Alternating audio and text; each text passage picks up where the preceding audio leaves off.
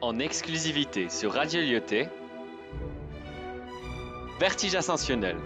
Casablanca, au cœur de la poésie baroque, avec les élèves de la 201 et 215. La superbe structure d'allure imposante, décorée de sa bordure et de ses moulures, elle éblouit les passants grâce à sa posture, en prouvant bien que sa présence est importante. Malgré sa couleur d'une blancheur bienveillante, se cache derrière sa taille, sa carrure, sa position et enfin ses ouvertures, une telle force qu'elle paraît malveillante. Cette œuvre façonnée sous les ordres d'un Dieu, pour se rappeler sa présence dans les cieux et ne jamais oublier son pouvoir divin.